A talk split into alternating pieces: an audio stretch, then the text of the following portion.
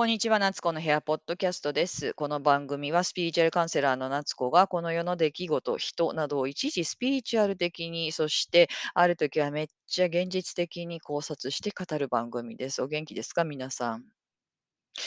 ついにあの自分のスマホの待ち受け画面があのミセスグリーンアップルの大森元樹くんになりました。もうね。いや、あのね、その、可愛いから待ち受けにしたいとかっていうのもゼロではありません。もうゼロではありません。もちろんそれもあるんですけれども、なんか目下自分がこう生きるこう指針としてのロールモデルとして、この人をあの手元でいつでもこう確認できるようにしておこうみたいな感じでちょっと設定したんですけどもね。なんか今一番その私の中で、まあそのね、あの身の回りの人じゃなくって、こうスターという意味で自分がこう共鳴するのは、ミセスの大森さんかもしれないっていうふうに思いますね。うん。なんかさ、やっぱりこの人この方っていうのは、その、ものすごくその高い視点を持っていながらにして、その人間なんですよね。ものすごいこう、人間でヒューマニズムっていうものを大事にしたい、と思ってはいるものの、なんかこの世のなんかこういろんな、まあその人間のね、まあネガティブな意識とかっていうものにこうやられてる感じはすごいするんですよね。それでもやっぱりこう一生懸命一生懸命みんな愛愛の方を向いていこうよ、やっていこうよっていう、こう草の根運動をしている人で、で、あの、ん、なんかでもそこでもうもう本当にもうこれ以上ないぐらいあからさまに自分自身のことについて、あの、暴露しつつ、あの、それでも、なんていうのかな、あの、時折スッと入ってくる高い高い視点のところで妙にドライだったりとか、なんかとにかくね、なんかこう、こ濃濃いんですよね。で、なんかその濃さが今自分の中ではすごくこう感じるものがあるっていうか。もちろんその藤風さんとかも好きなんですけど、やっぱその、あの藤風さんのレベルってちょっと今の自分にはこう真っ白すぎるっていうか、高すぎるっていうかね、今今はね。あの、だけど、その、高くて、その光の意識っていうのは全部を包み込んでいるから、あの、もちろんその中の一部に今いるわけなんだけれども、あの、なんていうのかさ、その大森さんの言っている世界線っていうのにすごくこう、あの、同感するところはあるかな。うん。で、この方、この間、そのね、ミセスは10周年を迎えて、スタジオセッションライブっていうのを YouTube でやってたんですよ。まだ見れるのかな、今日の夜ぐらいまでね。これを見てたら、ああ、人って変容するんだ、こんな風にっていうのもなんかすごい感じましたね。もうちょっとこう、やっぱこう上がってきてるんだよね。なんかこう、ミセスグリーンアップルでどんどんどんどんこう次元が。うん、だからなんか今までこう、あの、悶絶しながら七転八倒して、あの、悩みながらやってきた、それでも動きを止めずにやってきたっていうことが、あの、こう、また一つの新たな次元の結果となって、これから出てくるんだろうなっていう感じがしましたね。うん。まあ、でもすごい勇気ですよね。すごい勇気だし、やはりこの10年続けるっ、なんか意味があるなって感じましたね。あの、うん、まあ、必ずしもね、全員の人生にの節目が10年間とは思わないけど、でもなんか、10年続けたことって、なんか何かになるなりますよね。うん。例えばそれがそんなに好きな仕事じゃなかったりしてもね、例えば仕事で考えても、あの10年やったことってやっぱりそのプロの域っていうか、なんか違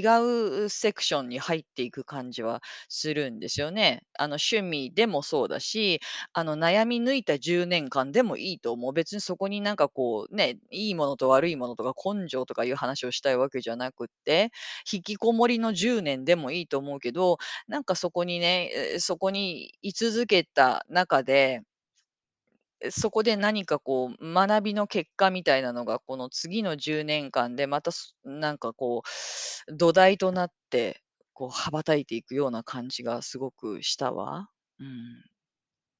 だからまあ、こうミセスグリーンアップルっで、またこのね、フェーズ2っていうのが、なんか面白いですよね、このバンド。ちゃんとこうフェーズに分かれてるんですよね。この、まあ、その、ね、言葉としてもフェーズ2っていうのを使って、まあ、もはやもうそれも関係ないのかもしれないけど、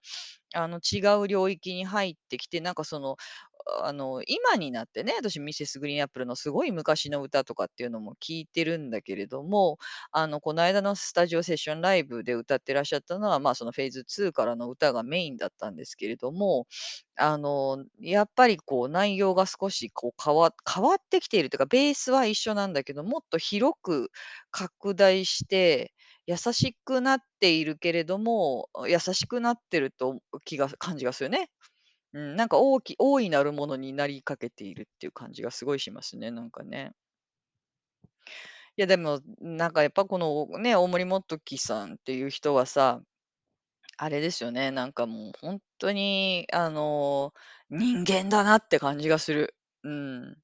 人間なんだけど、そのアガペですよね。神的、あ、神的愛みたいなものも、もうデフォルトで分かっているっていうか、だからね、ものすごいね、こう、苦悩がありますよね。苦悩があるし、あの、ものすごいこう傷ついているっていう、あの、ものすごくこう悲観的な視点っていうのもあって、まあ、その中で、なんでこんな風に人間ってなっちゃうんだろうっていう悲しみもすごい詰まってんだけど、その絶望があるから、こう希望を歌えるっていうかうん。だからもう、じそんなこうみんな元気で明るくいこうよみたいな、あ、じゃないんですよね。もうなんかいろんなことにこう気づきしすぎてしまう人っていうか、うん、なんかそこがなんかそう、もうもう痛いぐらいな感じ、その初期の歌っていうのはね。うん。だけど、なんかそれがこうどんどんどんどんこう上昇してきて、今なんかこう大森さんの歌って少しこう、お大きな器みたいな感じにこうなられてきてるな、なんていうのを感じますね。うん。面白いわ、本当に。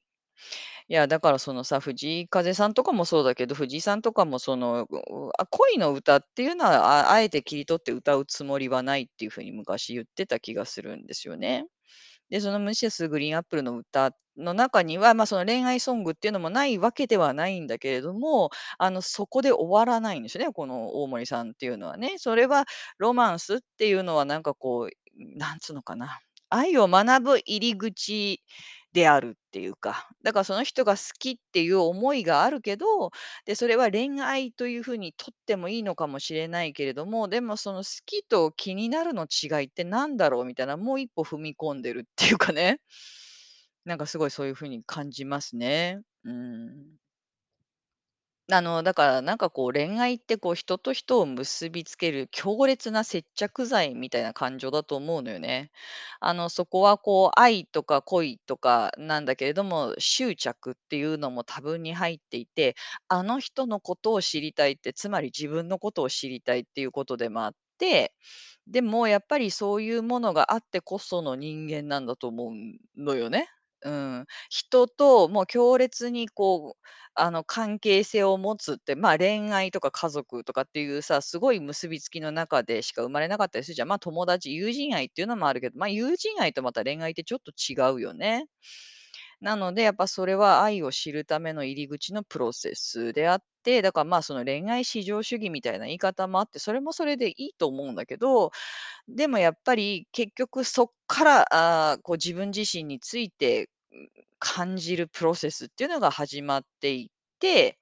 で、そのパートナーっていう風になる人っていうのは、まあ、それを一緒にやる仲間みたいな感じかなと私は思ったりしますけどね。うん。まあ、だからこんなね、番組聞いてくださってる方って結構、まあ、同年代の方が多いと思うので、あの、まあ、ご結婚してるしてないに関わらず、いろんな経験をされてると思うんだけど、まあ、た結婚とかっていうことに関して言えば、やっぱり結婚からなんだよね。結婚してから、また一歩その愛の領域を学ぶっていう感じになってきてだからもうなんか夫婦、ね、私の年代とかになるともうね、ほんとにね、こうセックスレスからがほんとの夫婦の学びみたいな感じをちょっとしたりすんのよね、やっぱりね。なんかもうそういうことで、はい、じゃあ、というわけでみたいな感じにもうできない領域になっていって、あの、もちろんその子育てとか共通の課題っていうのを持っていく中で、その学んでいく学んでいくものはなんか愛というこう漠然としたような、しっかりしたようなものであったり、まあ、その結局はその自分自身とは何ぞやっていう問いかけをしていくっていうか、そうなんだよね。だからそのなんかこう、大森元貴さんの歌にも感じるけど、なこの人はなんでこんな孤独なんだろうっていう風に思うんですよね。あの、孤独をすごい感じるんだけど、やっぱその人との愛とかっていうものもすごいこう渇望しているんだけど、あの、渇望していながら、でも手に触れるとどうせ失うものだからっていうような感覚があって、だけれども、あのだから突然ドライなね、そういうものだからっていうのが入ってくるかと思うと、とてもそのこうヒューマニズムっていうか、人間的に傷ついている感覚っていうのが、こうね、あってきて、なんかすごいだからもうめっちゃウェットなんだよね。で、なんか私でもその感覚、まあ、同じ同じ風に語っていいかどうかわかんないけど、なんかわかるんですよ。私もなんかすごいその人を求めているけれども、結局孤独を好む好むというかね、原点は孤独っていうか、ん、でもほんとは孤独ではないんだろうなっていうのをなんかそのね、あの、私たちってワンネスの中のにワンネスだから、あの孤独っていうのはあの、なんていうか、違う、そうそうではないんだけれども、なんかそこら辺うまく説明しできないけど、うん、そのなんかね、そうなのよね。なんかすごいその孤独を感じるんだよね、その大森さんの歌詞。でもその孤独の後ろ側には、あの、もちろん絶望とかがあるんだけど、でもなんか人間って、こう絶望を見るから光を探そうとするしさ、なんかそんなとこ、なんかすごいだから、壮大よ。あの、なんか、ミセスグリーンアップルも壮大だし、藤風もそうだし、藤風さんもそうだけど、壮大だなって思う。うん。まあまあ、そんなような話、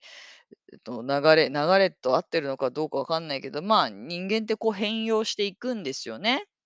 うん、で、最初はもう完璧な形で生まれてくるんだけど、まあ、その後にこういろんなことがあって、まあ、自分って不足してんのかな、足りないのかな、愛されないのかなみたいな感じになって、そしてそれをまた、いや、そんなことはない、こうやってまた自分を見つめ直す、愛を学ぶっていうプロセスっていうのを、まあ、こう人間界でやるっていうことが、まあ、目的だったとするんだけど、目的だったりすると思うんですけどね。で、そんなようなことが書いてある本が一冊あってさえっとね、人生を変える波動の法則っていうのがあってね、で、これ書いたのはペニー・ピアースさんっていうスピリチュアルカウンセラーの人で、まあ、相当前の本だと思うんだけど、あの、翻訳がされてる本で、英語のタイトルがね、 Frequency The Power of Personal Vibration っていう本なんですけど、で、これ私いつもお世話になってるヒーラーの人にもらった本なんですよね。まあ、もらったのかな？で、今思うと、もしかしたら借りてるだけだったのかもしんないけど もう、なんか私物化しちゃってて、で、ま、こないだ本人にご本人に会った時に、まあ、そんなのあったねって言われたから、まあ、もらっていいということだと思うんだけど、この本がね、なんかね、不思議な本でね、あの、もうこれもらったのもう7、8年前も、下手すりゃ10年ぐらい前なんですよ。でも、全然読み進められないんですよ、この本がね。もう、あのね、必ず途中で寝ちゃうんです。どんなコンディションであっても。なんかね、15時間とかもうがっつり寝た後、さあ読むぞみたいな感じで読んでても、なんかね、途中で意識飛んで読めなくなるんですよね。で、これはね、多分その私のエゴが、あの、抵抗しているんだと思うんです。まあ、何が書いてあるかっていうと、あの、人間っていうのはこういう風な不健全な癖不健全な癖っていうとなんかあれだけれど、まあ、そのネガティブな思いっていうのはこういうところから来ていて、そういう状態になっていると、人間ってこういうような心の作用がありますよと。で、それをかわ向いていくと、このような変更変容が起こりますよっていうか、でも行き着く先はまた悟りの境地とかだったりするんだけど、とにかくその今自分がいる段階っていうところまでしか、なんか知んないけど、読み進められないんですよ、ほんとに。絶対寝ちゃうっていうのがあって、でもね、そエゴエゴちゃんのパワーってね、やっぱ自分を一生懸命守ろうとしてるからすごいんですよね。だからこれ動画とかでもさ、前喋ったことがあるけど、その Zoom あるじゃない？で、Zoom もさ、その電波っていうかね、ま、あの、ま、ネットワークで繋がってるじゃない？だからすごいその人間の放ってるバイブレーションと、あの、が如実に現れるんですよね。だからそのスピリチュアルカウンセリングしてても、そこには触れるんじゃないっていうかね、そこを今開いてはならぬっていうか、エゴちゃん的にはそこに気づかされてしまうと、あの、自分自身がね、消滅してしまうから、ダメダメダメみたいな時になると、ズームって落ちたりするんですよ、本当に。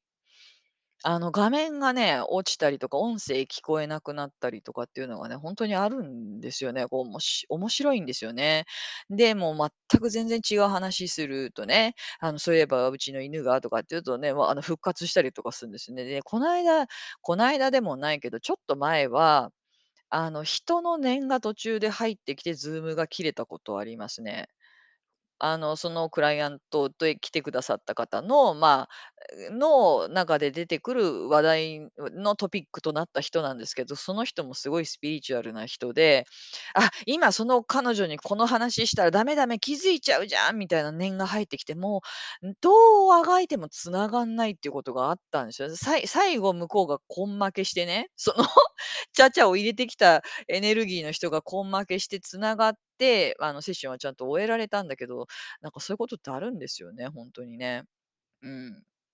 あと、なんかその会社で Zoom で参加する人でね、あの、自分の本心じゃないことをい言わなきゃいけない人ってね、途中でなんかこう雑音が入ったりとか切れたりとかもするんだよね。なんか嫌なんだよね、本人ね、それね。でも、その会社から去ろうかなって思っている人っていうのは、まあ、その、徐々にカメラオフにしていくっていうのはね、まあ、なんかこう、それは心理的なものなんだと思うんだけど、あの、ほんとにもうこの会議嫌だ、1分1秒でも早く逃げたいとかっていう人って、その故意でね、その Zoom 切ろうとしてるわけじゃないけど、なんか繋がんない状況になったりするんですよ。あれおかしいなみたいな、ちょっと入り直しますねみたいな、何回も何回も入り直すんだけど、なんかその自分が触れたくない話題の間は一切繋がんないみたいなね、なんかそういうことがね、私 Zoom とか、まあ、電話とかでもそうなんだけど、基本的にね、起こりやすくなってるっていう風に思うんですけど、まあ、いいや、長くなりましたね。まあ、とにかくね、そそんなようなことがたくさん書いてあるわけですよ。で、あの、やっぱりその人間の傷というかトラウマというか、癒す思い癖を取っていくっていうことをしていくとまあ、あの、人生っていうのはそのオートモードに入っていって、その願望成就とかじゃないんですよね。やっぱりね、なんかその、に自分が本来目的としたものを知っ、あの、それを知った上で、この地球上の生活を本当にこう楽しんで生きるっていうことができるようになるよと。そしてなんかその、あの、ね、もうこの人たちとはもう一生付き合うことのないなんとかなんだ、終わったことなんだってしてきていることがあるかもしれないけれども、でもやっぱりそういう引っかかりっていうね、なんかこう不具合の中に愛ってあるから、ちゃんと見ていけるようになれるよっていうね、なんかそういう人間の、なんかプロセスが書いたんだけどさ、うん。だからね、私が何年もこの先が読み続けられなかったセクションっていうのがあってね。あのね、あのね、それがね、その、不不健全な癖っていうさ、感じ方の癖っていうのはどのように作られて、人間がエゴの中に生きてね、そのがんじがらめになっている恐れから来る感情の癖に気づくと、あの、その対処の方法には2パターンあるっていう風に書いてあるんですよ。一つは、その避けて逃げようという、あの、決断に根ざしたもの。そして、もうある場合には、もう一つは、戦って支配しようという決断に根ざしていることが分かってくると。この自分のこの不安感みたいなのをね、あの、こう掘り下げていくと。で、この逃げようっていうね、そのエゴの作用で、逃げようという決断に根が根ざした不健全な癖っていうのがさ、こうダーって書いてあるんだよね。だからこの本って不思議なんだけど、全然そのこう、なんつうの、こう叙情的には書いてないわけ。むしろこう箇条書きで簡単な言葉で書いてあるんだけれども、だからなんかなんかね、そそれがね、なんか、こう読み進められないあれなのかもしれないけど、で、で、これ読んでいいのかな、別にいいよね、引用だからね。逃げて避けようという決断によって生じる不健全な癖をいくつか挙げてみましょう、みたいに書いてあって。ま、読むよ、これ。ちょっと、まあ、ね、部屋、人間関係、仕事、国などから離れる、または会話、自分の体、自分の人生から逃げる、自分や他人を見捨てる、最悪の場合、人格が分裂する、方向を見失い、迷い、落ち込み、やる気を失い、無関心になる、記憶力が減退する。っていうのとか、アルコール、薬物、食物、セックス、運動、テレビ、仕事、買い物、心配、社交、インターネット等の依存症になって気を紛らわせる。自分自身のものではない現実に住む、または他の場所、時代、有名人、英雄、非物質世界や存在、過去性などに夢中になる。読むわよ、もうちょっとね、怖いけどね。自分が尊敬する人々をがっかりさせたくなくて、共依存関係を作り出す。そしてほとんど相手の人生の中に一気相手と一体化し、自分自身を見失い、支配されていると感じる。自分には手に余る状況に巻き込まれ、そのことだけで心をいっぱいにし、それも何も感じないことの言い訳につ使う。病気、苦しみ、無力感、うつ、引きこもり、発散系が虐待を受ける、病気の家族の看病、仕事がうまくいかないなど、その問題は様々である。はあ。まあ、でもね、あの、でも、そそういう状態かもなっていうのを知る意味では、こういうの読むといいと思うんだよね。うん。まだ続くわよ。被害者意識と無力感でいっぱいである。人と自分を区別できない。自分、自由、好みなどの感覚がない。そのために次第に消耗し、疲れ果てて動けなくなる。文句を言い、自分は不幸だと感じ、言い訳をし、いつも不機嫌でネガティブになる。うわぁ。ね。私こういう時代長かった。もう数年、十何年かの間こういう感じだったと思うんだよね。これはなんかその、エゴって怖いものがあった時に、その、にあの、逃避するっていう作戦に出た時ね、自分がね、対処した時に現れるになった時になっている状態なんだよね。で、このもう一つのエゴの戦い方としては、戦うという決断に根ざした不健全な癖っていうのがあって戦って支配しようという決断によって生じる不健全な癖には次のようなものがあります。えー感情を感じたくない時、不満、怒り、憎しみなどを人にぶつける。自分のやり方を邪魔する人々を攻撃する。自分の好きなように物事を進めるために気になる事柄を正そうとする。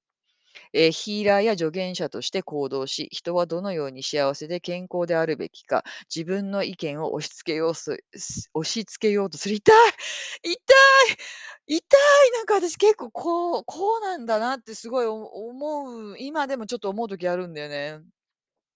自分の魅力、見せかけの謙虚さ、策略交渉、無理強いなどによって他の人々をコントロールしようとする。本をたくさん読み、セミナーに参加し、長時間働き、ボランティアをし、もっと知識を増やし、もっと行動しようとする。うう争いに巻き込まれ、片側に加担する。議論し、議論し、批判し、喧嘩し、他の人々を罰したり拒否したくなる。自己の自己犠牲的な現実が好きだと自分に言い聞かせ、人にもそれが自分の選択なのだと言って、自分をコントロールしていると思い込む。頑くなになる。抵抗してばかりいる。ストイックで厳しくなり、あまり動かなくなる。変わろうとせず、人の話も聞かず、みんなの中に入入ろうと。もうだ、もうこんなん読んでたら止まるでしょ？止まりません？だからね、これ読んでてすごい私思ったのは、私はもうこの自分としてはね、戦って支配するっていう方向で逃げてきた人間なんだと思うんだよね。めっちゃ弱い弱いっていうかね、傷ついてますよね。その両方の癖を使う人っていうのが2パターンあったとして、だから根本は一緒なんですよ。ただそれをどういう風にこうねじ伏せていくかっていうので、あのやり方が違うって感じ。で、私の場合は戦って支配するということで、あの、まあ、一生懸命自分を守ってきたんだと思うんですけど、根っこは一緒なんで、あの、こういうそのね、逃げる人と戦う人っていうのは、同じものを持ってるからベストマッチで出会っちゃうんだよね。ね、で、そこでもその破壊的な人間関係とか、あの嫌な気持ちとかっていうことが湧き起こってくるわけ。だから、その嫌いな相手には自分の中にあるものと同じものがあるっていうのは、なんか、まあ、そういったようなことなんですよ。うん。でもね、やっぱこの段階にいる時って、いやいや違う、そうじゃない、ち違う違う、そうじゃそうじゃないってもうさ、そ心の鈴木雅之がもう歌いまくるわけですよね。あの、でも、それでもね、やっぱりこう覚悟して変わろうっていうふうに、で、このままじゃつまんない、このままじゃいけないっていうふうにね、自分のためにね、っていう風に思っていくと、その次のステップっていうのが、あ、まあ、見えてくる。で、まあ、この本の中にはそのステップが9つもあってね、今みたいなこの不健全な癖を知るっていうのはね、あの、ステップ2ぐらいなんですよ。だからもう、長え長え先がみたいな。私も全然完了していないし、まあ、これを終わらせなきゃいけないわけではないんだけれども、今回の人生っていうのをね、一度きりの自分自身という人生っていうのを、まあ、より良くしていこうと思うのであれば、まあ、こういうような本をね、手に取って、まあ、自分を見つめるっていうことをしていくといいのかなっていう風に思ってはいます。私やっとね、最後までちょっと読めるようになったんですよ。でも最後の方はそんなにまだ深く理解はしていない。あの、パパパッと、でも目を通せるようになったのはすごいなと思うんだよね。とま止まってないからね。なので、あの、まあね、あの、わ私の人生の命題は、こう生きてるうちに悟ることなんで、あの、まあ、それがしたい人間としては、ま、ここういうような本に助けられてもいると思うんだからね、あの、ヒーリングとかって痛いんだよね。あの、自分の中をこじ開けるけど、でもその痛みから、まあ、逃げ続けていると、何が困るって自分が自由にならないっていうことなんで、あの、決してね、なんかこうスピリチュアルなものって不思議とか、あの、なんつうの、ママジックではないっていうか、うん、他人は何もしてくれないんです、基本的にはね。でも自分で変わろうと思った瞬間、扉が必ず開くもんなんだっていう風な理解でいますけどね。また今日もなかなかとよく喋るよね、自分でも思うわ、本当に。まあ、そんなわけでまた思いついたらなんかアップいたします。あ、聞いてくださった方、本当にありがとうございます。それでは。